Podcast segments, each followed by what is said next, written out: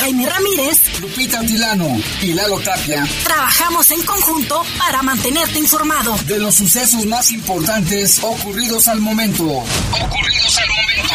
En Bajo Fuego, tu opinión es importante. Comunícate al 477-718-7995 y 96. En Bajo Fuego, esta es la información.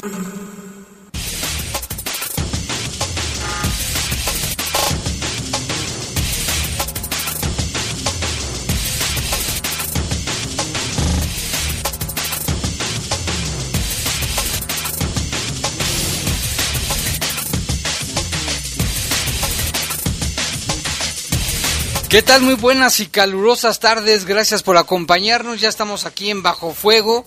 Rápidamente que se está yendo este mes, quiero que sepan, ya es viernes, viernes 22 de julio del año 2022.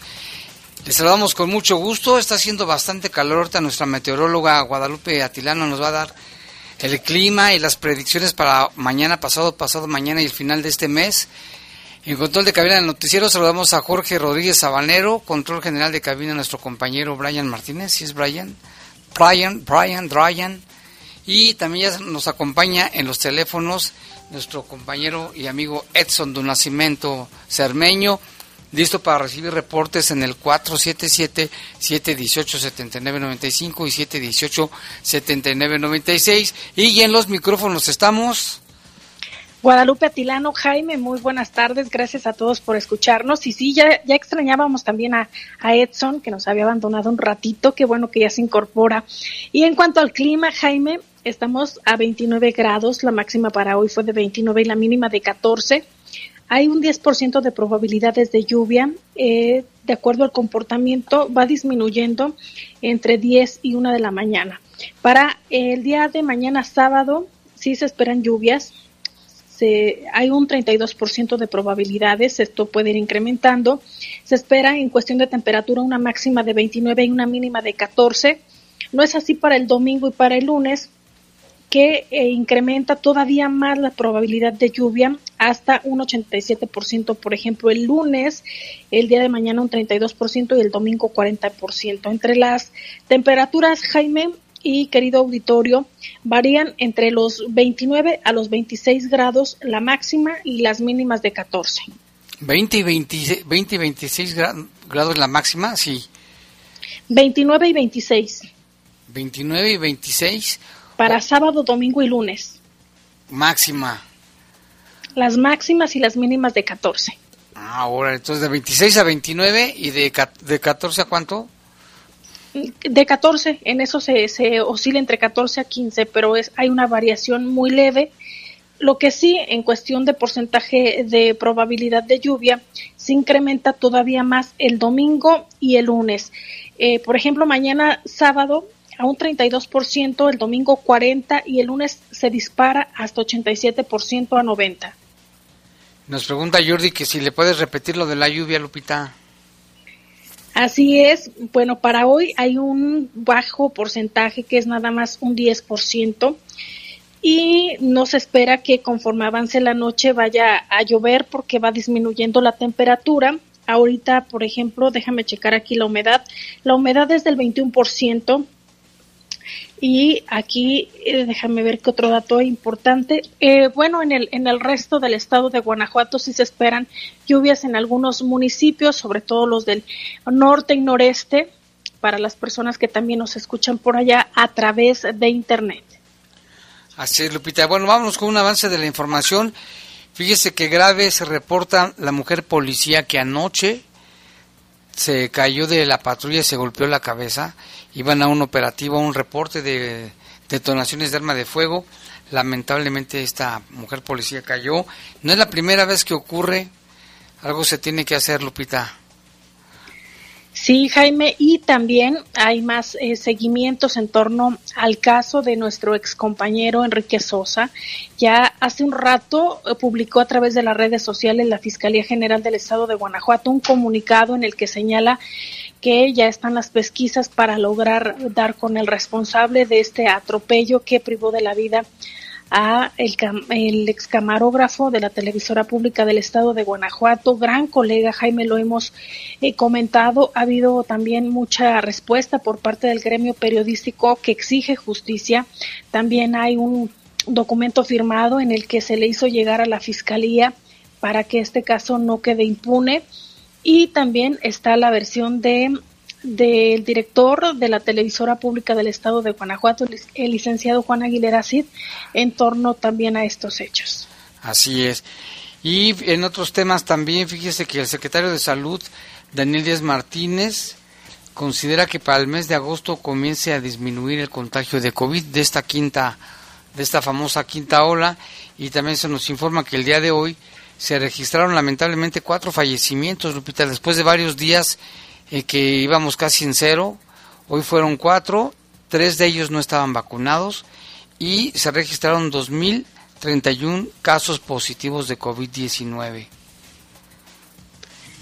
Pues hay que seguirnos cuidando porque la COVID-19 sigue vigente, Jaime. Hay muchas personas que no se han vacunado, que todavía eh, no lo han hecho porque no han querido o porque simplemente tal vez cuando ha habido estas eh, campañas de vacunación por alguna razón no han podido acudir a estos centros de vacunación hay que seguirnos cuidando. Es mentira que a los niños no les da, por eso, eh, por voz del doctor Daniel Díaz Martínez, ha sugerido que en este periodo vacacional no se baje la guardia, que se proteja a los menores de edad y los que ya están vacunados, que recibieron la primera dosis, pues obviamente que, que se sigan todas las medidas porque el estar vacunado no quiere decir que no te vas a contagiar.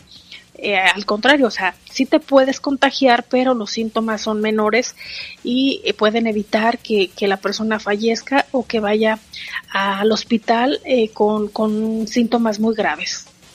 Así es, vámonos a una pausa, ya son las 7 con 6, que rápido se va el tiempo, regresamos en un momento, les recordamos el teléfono en el estudio 4 777 18 79 95 477-718-7996.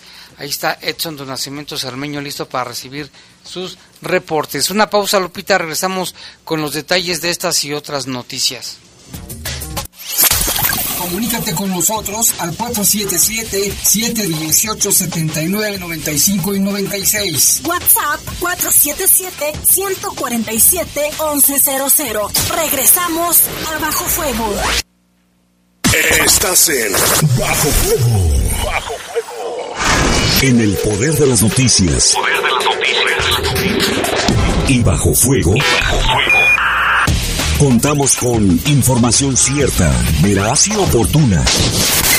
Así son los servicios informativos de la poderosa RTL.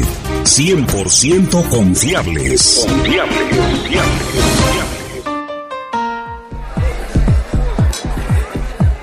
pases de ser la estrella a ser el estrellado de la noche. Cuando tomes, no manejes.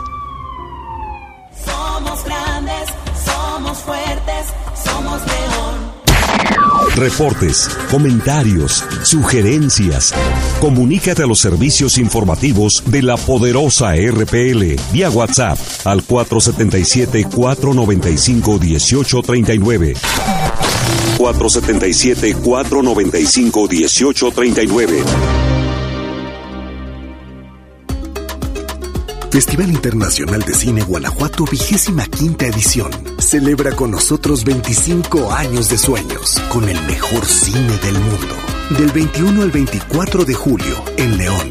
San Miguel de Allende del 25 al 28 de julio. Toda la información en geek.mx. Guanajuato vive grandes historias.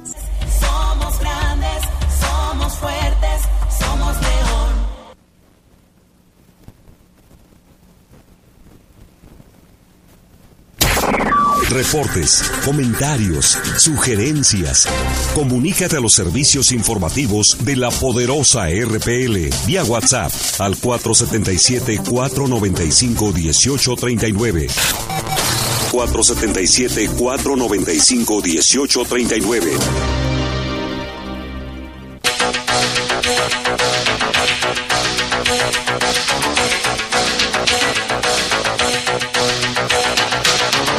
7 con 9, vámonos con información del país. Mire, la Fiscalía de Nayarit informó que ya se localizó afortunadamente sano y salvo el bebecito que había sido robado la tarde de ayer por una mujer robusta allá en ese estado. La implicada también ya se encuentra a disposición de las autoridades. A través de su cuenta de Twitter, la Fiscalía de Nayarit menciona lo siguiente. Se hace del conocimiento público que derivado del trabajo coordinado entre las autoridades estatales y gracias a la participación ciudadana a través de denuncias anónimas, hoy se cuenta con el paradero de un recién nacido de seis días de edad que fue sustraído del exterior del DIF estatal la tarde del 21 de julio, o sea, de ayer. El recién nacido se encuentra con bien y está siendo trasladado para realizar el protocolo de localización y reencontrarlo con su mamá, con su familia y cabe precisar que durante el operativo fue asegurada la persona, la mujer, que su identidad ha sido reservada y se encuentra a disposición de las autoridades. Y qué bueno, Lupita, porque en estos casos nos hemos dado cuenta en cuanto sale la alerta Amber y las fiscalías empiezan a distribuir la información, se ha logrado recientemente eh, este, rescatar a niños que han sido robados en diferentes estados. Aquí este bebecito de tan solo seis días, la que se lo llevó pues estaba grabada, estaba, se les olvida que hay videos ya en todas partes y qué bueno que el niño está bien y está con su familia y la ratera, la ladrona de niños o presunta responsable del robo de niños ya está a disposición de las autoridades. Así es, Jaime, una buena noticia dentro de, todo lo malo que ocurre. Y por otra parte, elementos de la Mesa de Seguridad de Quintana Roo, conformada por Policía Municipal, Marina y Ejército Mexicano, además de la Guardia Nacional y la Policía Estatal, llevaron a cabo el aseguramiento de 30 personas 22 hombres y 8 mujeres, entre ellos un delincuente de alto perfil dentro del fraccionamiento Selvanova, allá en Playa del Carmen. En el operativo se aseguraron armas de fuego de grueso calibre, pistolas, cartuchos útiles y chalecos antibalas y droga. El operativo de esa tarde duró poco más de una hora. Se precisó que se aseguraron siete armas largas, doce pistolas, siete chalecos balísticos, cientos de cartuchos útiles, una fuerte cantidad de droga, dos vehículos y 27 teléfonos celulares. En Quintana Roo, en Quintana Roo pues eh, sucedió esto, los detenidos y todo lo asegurado fueron trasladados al edificio central de la Secretaría de Seguridad Pública del municipio Solidaridad. En esta zona permanecen ya en este edificio los 30 detenidos, que es una célula delictiva. Se encuentra fuertemente custodiada por elementos de las Fuerzas Armadas, Guardia Nacional y Policía Estatal y Municipal. De acuerdo con la información preliminar, estos sujetos forman parte de una célula delictiva que operaba en Playa del Carmen, donde estarían involucrados en delitos de narcomenudeo, extorsiones, cobro de derecho de piso, ejecuciones y desapariciones forzadas. Un buen golpe, sin duda. Y también en otra información, mire, decenas de personas que se, reunieron, se reunieron la noche de ayer en el Parque Arcos de Zapopan, en Jalisco, donde Luz Raquel Padilla fue rociada con un líquido y posteriormente quemada el pasado 16 de julio. Las personas se reunieron en el parque con veladoras, cartulinas, exigiendo justicia para la mujer quien debido a sus heridas murió. Los manifestantes recorrieron el parque gritando consignas para pedir a las autoridades que esclarezcan los hechos. Mientras tanto, la casa de Luz Raquel, en donde se levanta un altar en su memoria, luce abandonada, abierta, en desorden, y no es resguardada por nadie, por ninguna autoridad. Madres cuidadoras de niños con discapacidad también se manifestaron por Luz Raquel Padilla.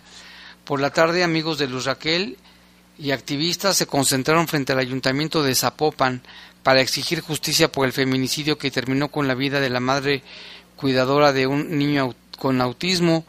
Quienes conocieron a los Raquel expresaron que esperan que su asesinato sirva para que las autoridades visibilicen las necesidades especiales que se requieren, las familias con menores, quienes padecen alguna discapacidad y están bajo el cuidado de una sola persona. A la manifestación también acudieron mujeres quienes sin conocer a Raquel sienten consternación por este feminicidio.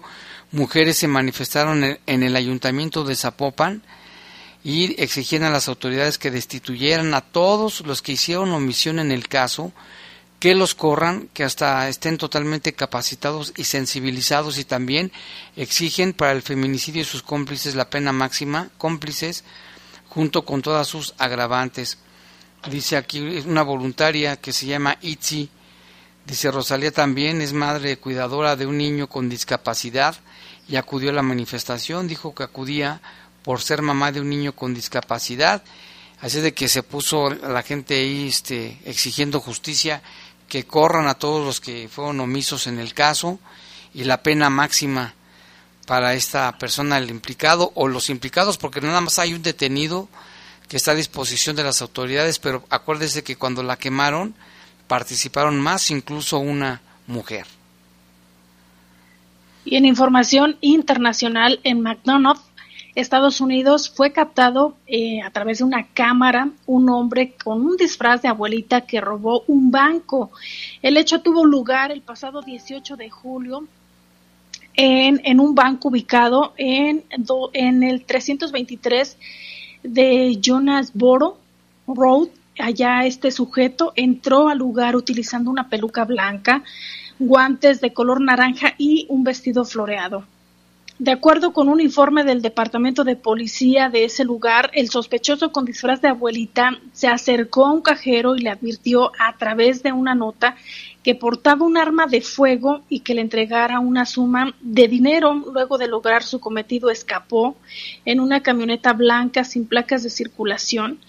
El hombre tenía una estatura de aproximadamente 1,88 y con textura delgada. Según investigaciones de las autoridades, señalan que ya buscan más datos de este presunto delincuente.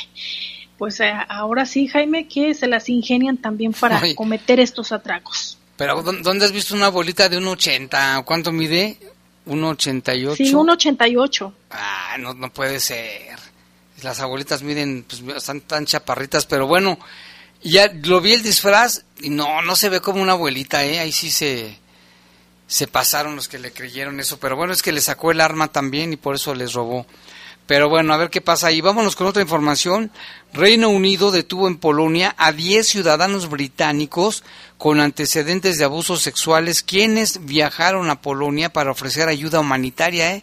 según ellos, a los refugiados que huían de la guerra de Ucrania. La Agencia Nacional contra el Crimen explicó que el presunto que los presuntos agresores sexuales fueron interceptados por las autoridades polacas, entrevistados y posteriormente enviados de nuevo a Reino Unido. Ya no están en Polonia. No es una coincidencia, creo que en algún lugar de la región de estos 10 agresores sexuales de niños británicos viajaron a Polonia en las primeras seis semanas después de la invasión de Ucrania, supuestamente, eh, Lupita, según ellos, para brindar ayuda.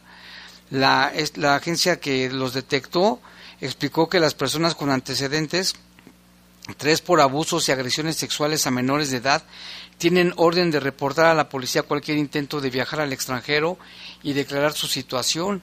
El portavoz describió que en Polonia como principal destino de los agresores sexuales británicos que viajan a los países fronterizos con Ucrania para aprovechar esta situación de conflicto. Tras el estallido de la guerra, con Ucrania, millones de personas se han visto obligadas a abandonar sus casas. De ellos, 90% son mujeres y niños, ya que los hombres en edad de combatir tienen prohibido salir de Ucrania. Esta situación alarmó a los gobiernos, organizaciones de derechos humanos y organismos como las Naciones Unidas que han alertado de la posibilidad de que se produzca un aumento de tráfico de seres humanos aprovechando el desamparo. Imagínate, Lupita, estos viajaron según ellos para ayudar, pero tenían otras intenciones. Qué bueno que la policía de Polonia los pudo detectar. Y la Agencia Europea de Medicamentos dio a conocer este viernes que ya aprobó el uso de una vacuna contra la viruela para combatir la propagación de la viruela símica. La Unión Europea aprobó en 2013 la vacuna Invanex de la empresa danesa Varian Nordic para prevenir la viruela. Ahora se extiende su utilización para la similitud que se ha visto con el virus que provoca la viruela del mono. Antes de comenzar con una reunión, el Comité de Emergencia, eh, donde estuvo presente el director general de la Organización Mundial de la Salud, Tedros Adhanom Ghebreyesus, expresó el jueves su preocupación por el aumento en el número de casos de la viruela símica. Cabe destacar que la situación empeoró en las últimas semanas con más de 15.300 casos registrados en 71 países, esto de acuerdo a las últimas cifras de las autoridades sanitarias de Estados Unidos, que son las que están más actualizadas. Gebreyesus es el responsable de declarar una emergencia de salud pública de interés internacional el nivel más alto de alerta de la Agencia de Salud, según las recomendaciones de este comité. En una primera reunión celebrada el pasado 23 de junio, la mayoría de los expertos aconsejó que no se debe declarar una emergencia internacional de salud pública porque no había los casos suficientes. Sin embargo, en las últimas declaraciones que se han dado, Jaime, también se expresa la preocupación de que pudieran incrementar los casos de la viruela símica. Pues sí, lo bueno es que ya está esta vacuna. Vámonos a una pausa, Lupita, son las 7.20, pero bueno, antes tenemos un servicio social. Aquí solicitan, por favor, donadores de sangre de cualquier tipo. Es para la señora Aurelia Ramírez Romero.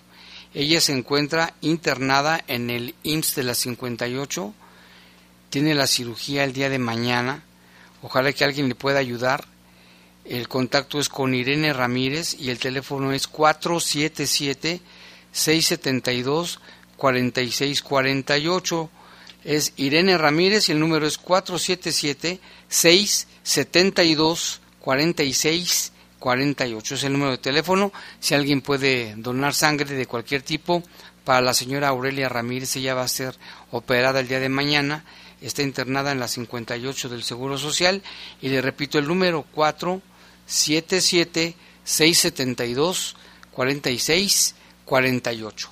Y ahora sí, Lupita, vámonos a una pausa y regresamos con más información. Comunícate con nosotros al 477-718-7995 y 96. WhatsApp 477-147-1100. Regresamos a Bajo Fuego. Estás en Bajo Fuego. Bajo Fuego.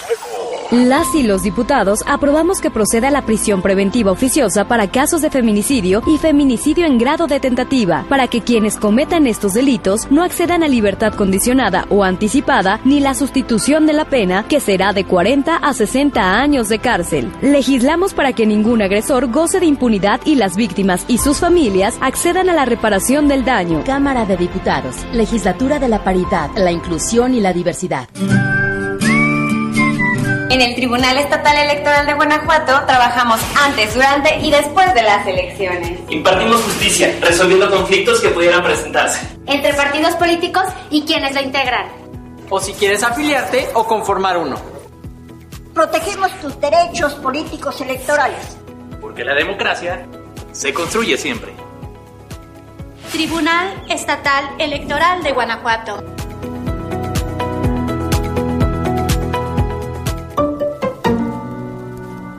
En León no estamos solas. No estamos solas. No estamos solas. En León no estamos solas. No estamos en León solas. no estamos solas. En León trabajamos 24/7 para que nuestra ciudad sea un espacio seguro para las mujeres. Atendemos puntualmente toda denuncia de violencia y generamos una red de espacio seguro para las mujeres. Trabajamos 24/7 por un León libre de violencia. Aquí cuidamos a nuestras mujeres. Creamos Mujer a Salvo. Somos grandes, somos fuertes, somos león. Reportes, comentarios, sugerencias. Comunícate a los servicios informativos de la poderosa RPL vía WhatsApp al 477-495-1839. 477-495-1839. El Senado de la República convoca al Premio al Mérito Literario Rosario Castellanos. Las propuestas deben hacerlas instituciones y organizaciones reconocidas en el ámbito de las letras. Hasta el 31 de julio de 2022. Pueden postular a escritoras y escritores destacados con obra escrita en español o en alguna lengua originaria de América Latina. Consulta las bases de la convocatoria en www.senado.gov.mx. Senado de la República. 65 legislatura. Estás en Bajo Fuego. Bajo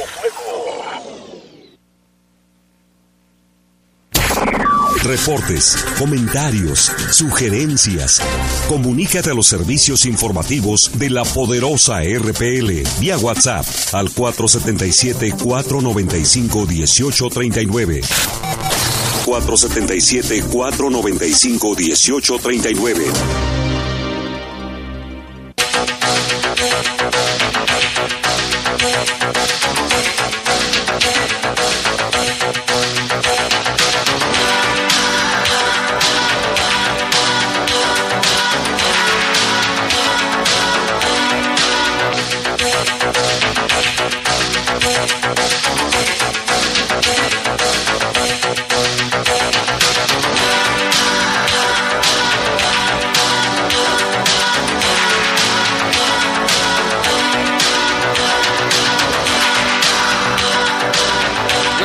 Continuamos aquí en Bajo Fuego y que nos mande un saludo muy afectuoso a, a, Joel Briones, a Joel Briones y a su hermano Adrián Briones. Son dos chavos, no hombre, que están con todo, con el ejercicio, con la sana, con vida sana, con este, con ejercicio.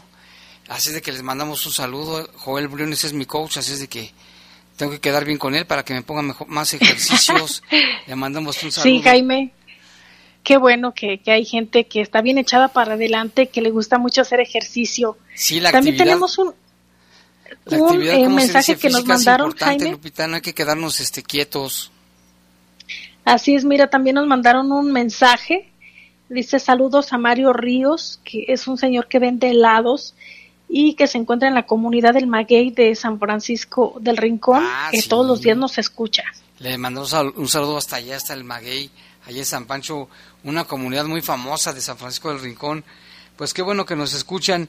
Y ya tenemos ahora nuestro enlace con nuestro compañero Lalo Tapia, que tiene información del caso de la mujer policía que se cayó de una patrulla y también sobre el, caso de, de, nuestro compañero Enrique Sosa. Adelante, Lalo, te escuchamos. Sí, ¿qué tal, Jaime Lupita? Buenas tardes, todavía buenas tardes a todo el auditorio. Pues sí, eh, ayer por la noche, aparte de los de, los varios casos que, que, ya reportamos a lo largo de del día de Jaime, Jaime de sobre todo este de esta localización de dos cuerpos en, embolsados, por, por llamarlo así, pues hubo un accidente donde estuvo involucrado un elemento de policía municipal identificada como Angélica. Fue poco después de las 9.30 de la noche de, de ayer cuando se habían reportado detonaciones en la calle Agua Brava, ahí en la colonia Atracciones de Medina, la zona de Lomas de Medina.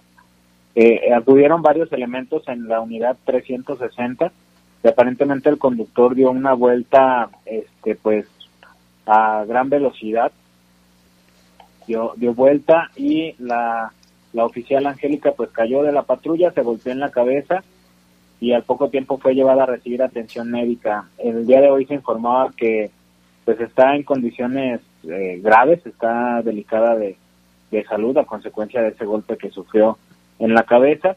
Eh, sobre el lesionado o del reporte que había de una persona lesionada, pues eh, aparentemente fue trasladado por sus medios, no presentaba lesiones graves y de los responsables personalmente no hubo ninguna detenida, ninguna persona detenida, perdón, únicamente pues se hizo ahí la los operativos y demás, pero no no hubo resultados en relación a, al caso. Y antes de hablar de, este asunto de, nuestro compañero Enrique Jaime, pues sobre los, los casos de, de ayer, hay cuatro personas que no han sido identificadas, cuatro cuerpos que no han sido identificados. Uno, el de ayer en la mañana, en, a un costado de la colonia Arroyo, de la colonia El Peñón, perdón, ahí por el arroyo de Alfaro, que recordemos un hombre de aproximadamente 30 años que fue asesinado allí en, en un camino de terracería. El segundo, como a las 8 de la mañana, uno, un hombre también eh, localizado dentro de bolsas de plástico en la comunidad Laderas de San Juan, por el Boulevard La Luz, y los otros dos eh, localizados en la parte trasera del residencial Soberna, ahí a un costado del arroyo de las Liebres, fueron dos personas también envueltas en bolsas de, de plástico. Ninguno ha sido identificado, no hay detalles o avances en las investigaciones por parte de las de las autoridades eh, y pues nada más eh, lo que sí confirman es la identidad José Luis Méndez de este caso registrado en la colonia España ayer en la calle Vizcaya. El lesionado Gerardo, de, también de 22 años, está todavía delicado de salud a consecuencia de la agresión. Esto que fue ayer aproximadamente a las 3 de la tarde. Ya lo mencionábamos, son pues ya más de 45 los asesinatos registrados durante este mes de, de julio. Eh, los números pues empezaron a, a, aumentar años después de, la masacre registrada allá en Santa María de Cementos. Pues ojalá, ojalá que haya avances en las investigaciones, que poco a poco eh, haya pues haya resultados. Y ahora sí sobre este caso de, de que ya mencionaba de nuestro compañero Enrique Enrique Sosa, eh, pues la familia exige justicia, al igual que pues, prácticamente todo el gremio eh, aquí en el estado, sobre este hecho que ocurrió la tarde del martes tarde noche, después de las siete y cuarto de la noche, allá en el estacionamiento de un restaurante ubicado en la prolongación calzada, en la colonia La Martinica. Eh, hay una persona que pues es, eh, señalado como el responsable de este caso, el conductor de una camioneta Tacoma tipo pick-up, aparentemente empresario de, del ramo zapatero. Este, y hay ya videos que están circulando en redes sociales que aparentemente ya están en manos de la fiscalía en donde se aprecia que sí, o por lo menos aparenta haber un dolo en, pues, aventar la camioneta, por, por decirlo de esa manera, así Enrique y el otro otro de sus compañeros que estaban ahí en, en el lugar. Jaime, platicamos con, con, con la esposa, buen viuda y ahora de, de, Enrique Enrique Sosa, que nos platicó sobre esta situación que, que vivió desde ese día y qué es lo que ha pasado. Dice el señor eh, que su compañero que estaba con él allí sentados, que porque cobraron un ticket de 40 pesos y no nos quiso pagar. Y que entonces dijeron, pues nada más danos el ticket porque como sabemos que es tu carro, ¿verdad? Y dijo, ¿cómo no hace mi carro? Que yo eso ya no escuché, yo ya no vi nada de eso. Y por eso empezó la discusión. Y, como iba muy tomado el señor, porque se ven las cámaras cuando él sale con el vaso, tomándose un vaso con tequila o con, no sé, con vino y sale, y sale cuando se sube al carro. Le habían dicho que es cliente frecuente de aquí de Rincón. Le habían dicho que siempre ha sido muy prepotente, muy grosero. Y le tocó esa suerte en medio de que lo, lo, atendiera. Este dio la vuelta así, de la la camioneta, y pasó por encima de él. Yo lo alcancé a ver, yo le gritaba al no, no, no. Se metió para acá, volvió a dar la vuelta y volví a pasar por encima de mi marido. Yo corrí, agarré a mi marido, estaba así todo doblado así, pero no sangró ni nada más, estaba así, de que tenía todo morado y que cayó así. Y sus manos las tenía así también moradas, sus lentes todos rotos, su celular todo roto. Ya me vio y me dice, cálmate, cálmate, no te espantes. Yo estoy bien, Después de que me dijo eso comenzó a quejarse mucho. Ay, me duele, ay. Llegó la ambulancia, nos fuimos en la ambulancia lista. Ayer es camilleros, miren a mi esposa, mírenla. Yo estoy bien. Entramos allí al hospital, me sacaron. Y a mí me dijo el doctor que le van a operar porque tenía deshechas las vísceras, las piernas, las fracturas. En ese momento le dio un paro cardíaco. Lo quisieron revivir, ya no pudieron. Y vino el paro cardíaco y ya falleció. Falleció el 10-15 de la noche. No, pues eh, es el testimonio de la propia esposa que se encontraba en el lugar, Lalo. Sí, exactamente. Ella se encontraba en el lugar, ahí trabajaban ambos desde hace siete años, que es el tiempo que llevaba Enrique Sosa de haberse jubilado después de trabajar más de 22 años como camarógrafo eh, Jaime en TV4 y este pues señalaba algo que, me parece importante el, asunto de, del por qué inició todo esto. Era porque se había negado a pagar 40 pesos del estacionamiento. El estacionamiento en sí no es parte del restaurante sin embargo tienen un convenio. Como no presentaba el, el, ticket con el sello del restaurante se le, se le haría el, el cobro de 40 pesos o se le pedía presentar el, el ticket con, con el sello del restaurante. Eso fue lo que detonó la discusión. En los videos se aprecia cómo lo que decíamos Jaime, le, les avienta prácticamente la, la camioneta. Y pues todo esto ya está en manos de la fiscalía que pues nada más anunciaron que hay avances en las investigaciones pero no pues no dicen prácticamente en qué. No no dicen en- muchas letras en, en un texto. Pues gracias Lalo. Ahorita vamos a seguir con el tema y te agradecemos y estamos pendientes. Sí claro que sí estamos estamos al pendiente. Muchas gracias y buen fin de semana. Igualmente Lalo. Lupita y bueno pues este la fiscalía emitió un comunicado no donde dice que están hay avances. Pues prácticamente, Jaime, son muchas letras y no dice nada. Prácticamente lo que señala, y se lo vamos a, a leer textualmente, dice, con motivo de los hechos acaecidos el día martes 19 del presente mes en un restaurante del municipio de León, derivado de los cuales a la postre perdiera la vida Enrique, quien trabajaba en el área del estacionamiento del mismo realizando actividades de recepción, acomodo y entrega de vehículos, al tiempo de ratificar el apego a la legalidad y el deber y convicción de esta Fiscalía General en el marco de nuestra atribución constitucional de investigación de delitos, dado la sensibilidad e impacto social del caso, se informa lo siguiente. La investigación del homicidio de referencia se encuentra substanciándose conforme a derecho, presentando a la fecha avances significativos. Al respecto, cabe apuntar que desde el inicio de las investigaciones se activó nuestro modelo multidisciplinario, realizando diversas diligencias ministeriales para el esclarecimiento de los hechos, entre las cuales destacan dictámenes periciales, análisis de información y de videos recabados, entrevistas, entre otras. Bajo tal trabajo científico de investigación desplegado dirigido a respaldar con evidencias sólidas legalmente integradas a la carpeta de investigación, se cuenta con pesquisas que fortalecen la teoría del caso y dan formal certeza para la, la mecánica de los hechos, conforme al estándar y reglas de que se rigen en materia penal, a fin de otorgar la consecución legalmente procedente por parte de la autoridad ministerial.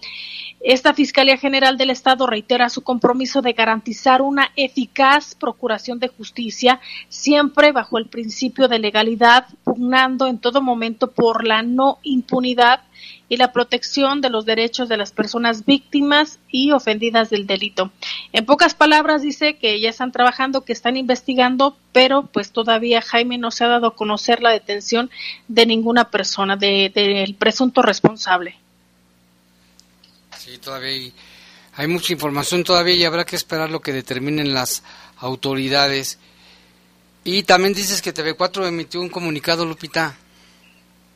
Así es, Jaime, déjame buscarlo por aquí. Eh, es prácticamente la, la versión, Jaime, que, eh, que ha dado a conocer el, el director general de TV4, Juan Aguilera Cid, en torno a este caso que déjame decirte que han estado obviamente muy de cerca con la familia de Enrique Sosa para brindarle todo el apoyo necesario.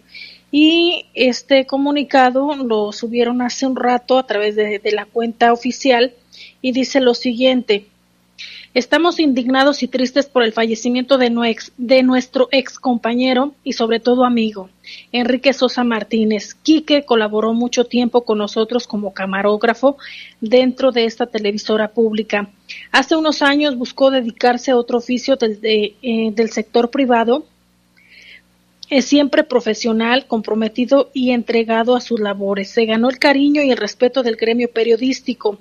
La noticia de su partida nos dejó un gran vacío. Confiamos en que las autoridades correspondientes actuarán debidamente para hacer justicia en contra de quien resulte responsable por su muerte. La familia y amigos de Quique no están solos. En TV4 los hemos acompañado y, y los acompañaremos en todo momento por el cariño que aún le guardamos a nuestro compañero. Atentamente, Juan Aguilera Cid, director general de TV4. Ahí está la información. Y precisamente sobre este caso también se le preguntó hoy a la alcaldesa Alejandra Gutiérrez y precisamente ella emitió una opinión donde dice que este caso de este ex camarógrafo de TV4, que es un ejemplo más de cómo el alcohol puede destruir vidas. Ahí estuvo nuestro compañero Jorge Camarillo y nos presenta el reporte. La alcaldesa Alejandra Gutiérrez lamentó la muerte del ex camarógrafo de TV4 Enrique Sosa. Sentenció que quienes conducen bajo los influjos del alcohol son un arma potencial para destruir vidas. Primero que nada me da mucho pesar porque yo conocí a, Enrique, era una persona buena que siempre tenía una sonrisa y siempre había sido muy amable con todos y es muy lamentable que después de toda una vida de trabajo eh, haya perdido la vida de esta manera. Y yo creo que es un ejemplo de lo que he venido diciendo. O sea, una persona que toma y maneja siempre va a ser un arma y destruye la vida de alguien, de su familia y también la propia. Entonces el llamado sigue siendo a que deje, se haga conciencia y que no porque se sientan bien o sea, sigan manejando, porque desinhibe, porque cambia, ahí están pruebas médicas de que no es lo mismo el manejar justamente en tus cinco sentidos a cuando ya tienes una, dos o tres copas. Entonces vamos a seguir con el, movimiento de alcoholímetro sin excepciones para nadie. También vamos a seguir trabajando con el sector restaurantero, con el sector eh, de, eh, de bares y eh, en general para buscar esquemas para proteger, porque simplemente en este caso particular fue justamente en la puerta del propio establecimiento, como ha sucedido ya en las calles como ha sucedido en otros lugares, en una colonia, donde ponen en riesgo la vida de muchas personas, incluyendo la propia. Entonces yo creo que hoy nuevamente el llamado es a que seamos conscientes, seamos sensibles y que evitemos este tipo de conducta. Gutiérrez Campos aseguró que en su administración desde siempre trabajan con la Fiscalía, por lo que está pendiente la investigación del caso de Enrique Sosa. Insistió que en este hecho no solo se le destruyó la vida al trabajador del entrenamiento del restaurante, también el agresor destruyó su vida y la de su propia familia. siempre hemos trabajado de manera coordinada con la Fiscalía, eh, entiendo que tienen que hacer la investigación, entonces estaremos muy pendientes de la misma.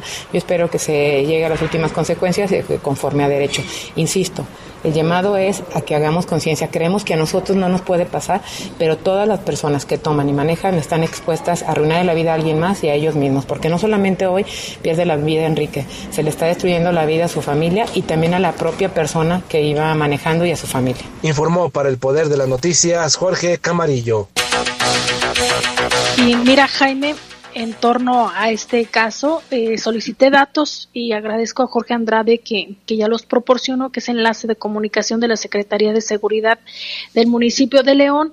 Respecto a cuántas personas eh, son sancionadas o de qué manera se sigue el proceso aquella persona que conduce en estado de ebriedad y me comenta que las personas presentadas ante el juez cívico con motivo de conducir un vehículo en estado de ebriedad del primero de enero al 21 de julio del 2022 ya son 5.894. No hay derecho a multa o no se aplica una multa, es el arresto directo mínimo 20 horas. Si reinciden, suben las horas con un máximo de 34. Son algunas de las medidas que se están tomando aquí en el municipio de León, pero claro está, Jaime, que le tenemos que apostar a la prevención de accidentes, a la prevención eh, de todo lo que implica y las vidas que se pierden a consecuencia de este hecho. Así es. Y es hora de, ahorita vamos a continuar, pero vámonos con un corte, Jorge, sí, un corte y regresamos con más aquí en Bajo Fuego. Comunícate con nosotros al 477-718-7995 y 96. WhatsApp 477-147-1100. Regresamos a Bajo Fuego. Estás en Bajo Fuego. Bajo Fuego. Centro de Geointeligencia de Los Ángeles Verdes. Tenemos llamada de auxilio de un ciudadano. Logramos localizarlo en tiempo real. Se ubica en el kilómetro 35 de la carretera México-Pachuca. Requiere apoyo mecánico de emergencia.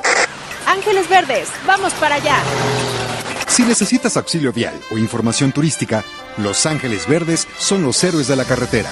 Solicita ayuda a través de la aplicación móvil o recuerda este número 078 Secretaría de Turismo. Gobierno de México. Está quedando padrísimo. 85 años se dice muy fácil. Lo vamos a festejar bailando. Así es, bailando. A Serina y su danzonera. Yaguarú, Do You Remember y rock sinfónico. En tu idioma. Oye, el Mariachi 2000 y sus amigos Sergio Bonilla. Y Fernanda Tapia. Los vamos a esperar este domingo con mucho gusto y mucha fiesta en la hora nacional. El, sonido, que, nos, hermana. Esta es una producción de RTC de la Secretaría de Gobernación.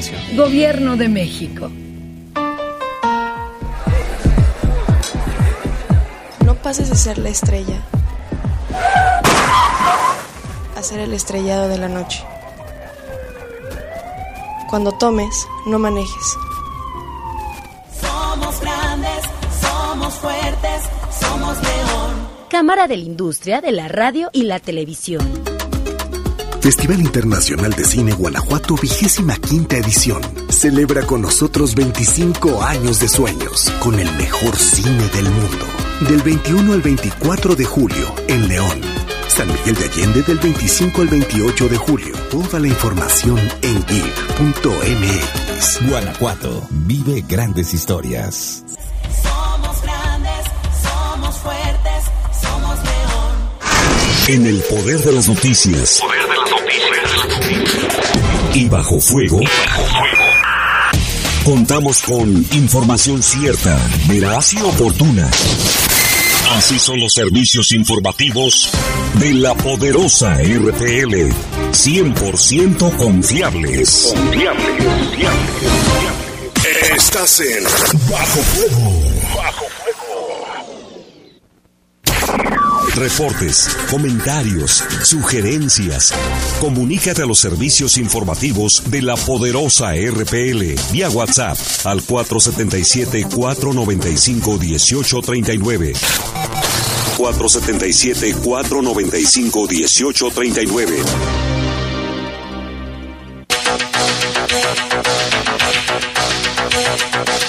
$7.45, ya son las 7.45.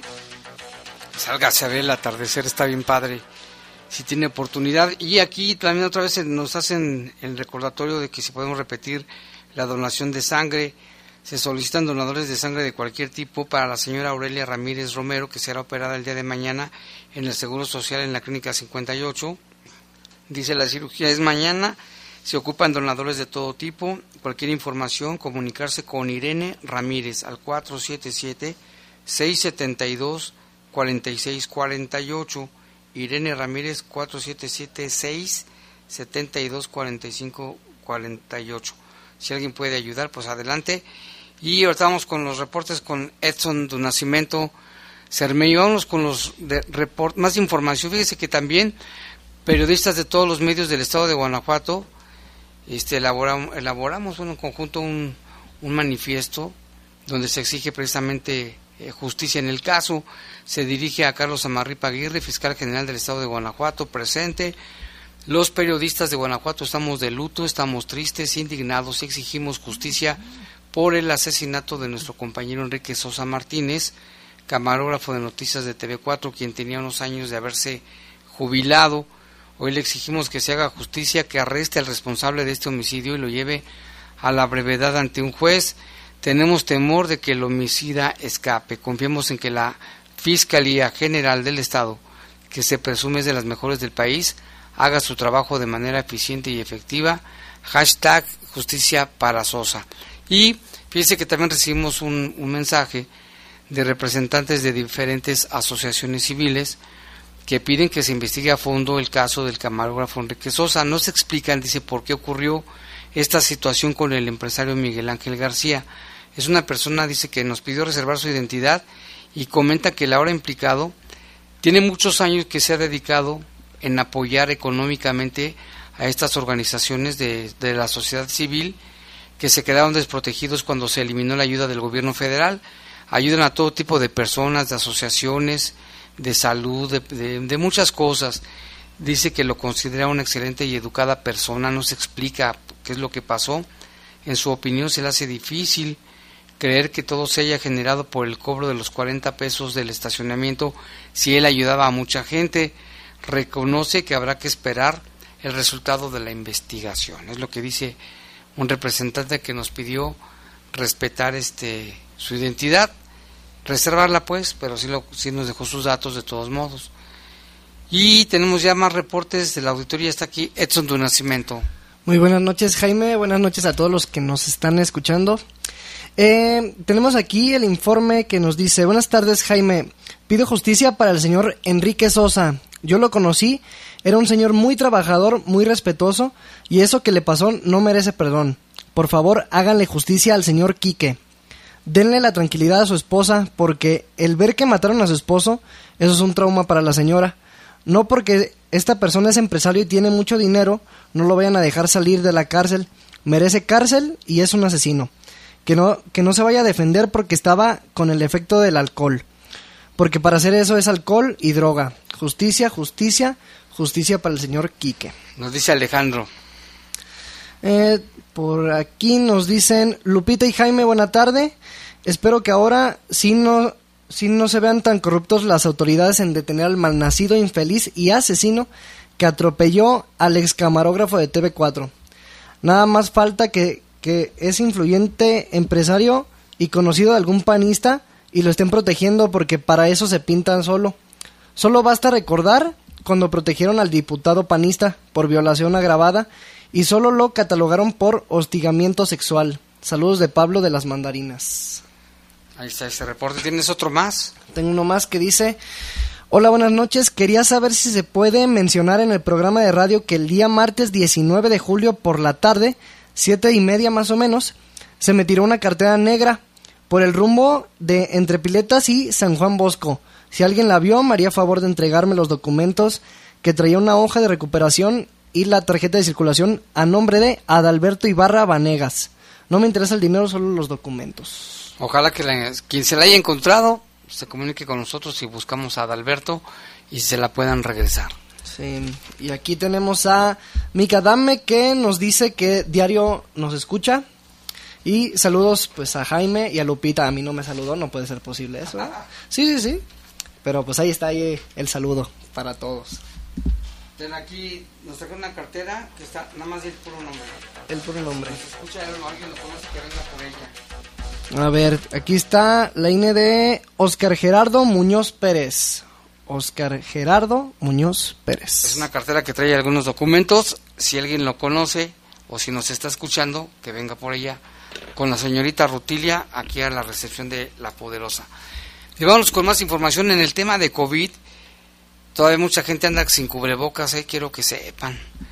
Bueno, pues se prevé, el secretario de Salud, Daniel Díaz Martínez, prevé que para el mes de agosto comience a disminuir el contagio de, del, del COVID-19, porque dice que ya están pasando, eh, es una variante que se está dando y bueno, pues dice que ya espera que próximamente ya se vaya, vaya disminuyendo porque estamos en los picos donde se han dado muchos este casos y hemos visto cómo ha, ha ido creciendo de semanas pasadas a ahora y vamos a escuchar lo que dice el secretario de salud al respecto.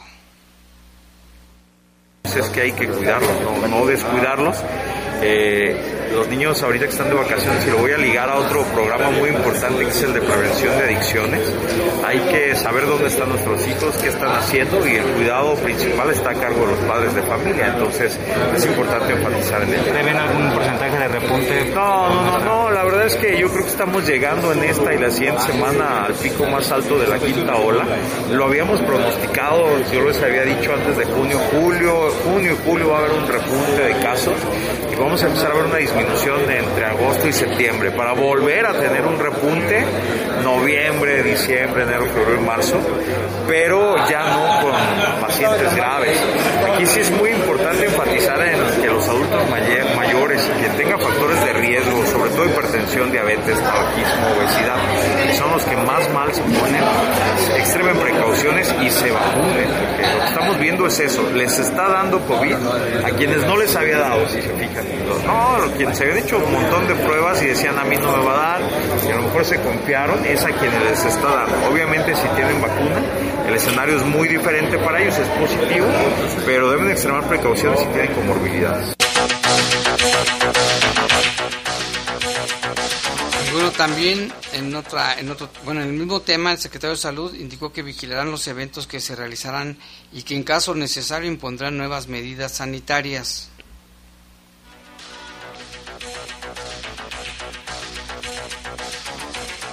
Bueno, lo que dijo el, el secretario, que, que no, no se contemplan cerrar eh, eventos, que esto va a seguir, va a continuar en caso de ser necesario, pues sí, vamos a escuchar. Hoy justamente sesionamos el Comité Estatal de Seguridad en Salud. Hemos experimentado un incremento de casos.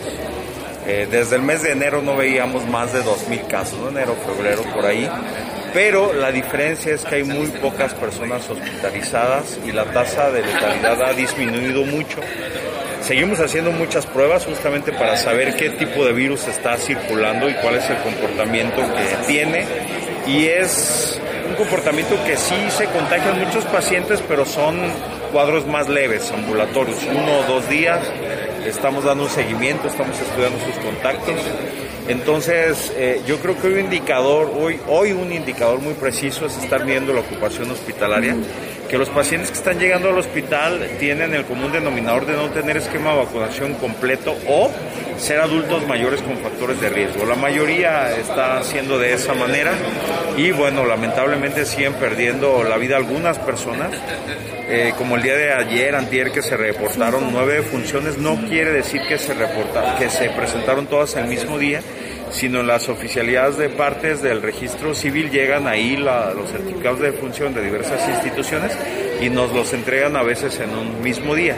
Nosotros, como siempre hemos hecho, pues damos a conocer, pero esto no quiere decir que haya un incremento en la mortalidad. Se presentaron en los últimos 15 días en diversos municipios y diversas instituciones y es importante que sigamos teniendo todas las precauciones. Hoy justamente en el Comité Estatal de Seguridad en Salud, donde están eh, los alcaldes, la red guanajuatense de municipios por la salud y los organizadores de este tipo de eventos, pues eh, las medidas preventivas siguen vigentes, la pandemia no ha terminado, es algo que dejamos muy claro, y si el riesgo supera el beneficio, que lo vamos a estar midiendo en función de la ocupación hospitalaria, que ahorita es muy baja, y de la tasa de letalidad, desde luego que tendríamos que tomar otras medidas. Está lo que secretario de Salud y precisamente las cifras son las siguientes. Este día se registraron 2.000, 2.031 casos positivos de COVID-19 y cuatro defunciones. Estas cuatro defunciones fueron una en San Francisco del Rincón, es un hombre de, que tenía 75 años de edad, no estaba vacunado. Otro, otra persona de 31 años, ¿eh? está joven, originario de San Luis de la Paz, no estaba vacunado.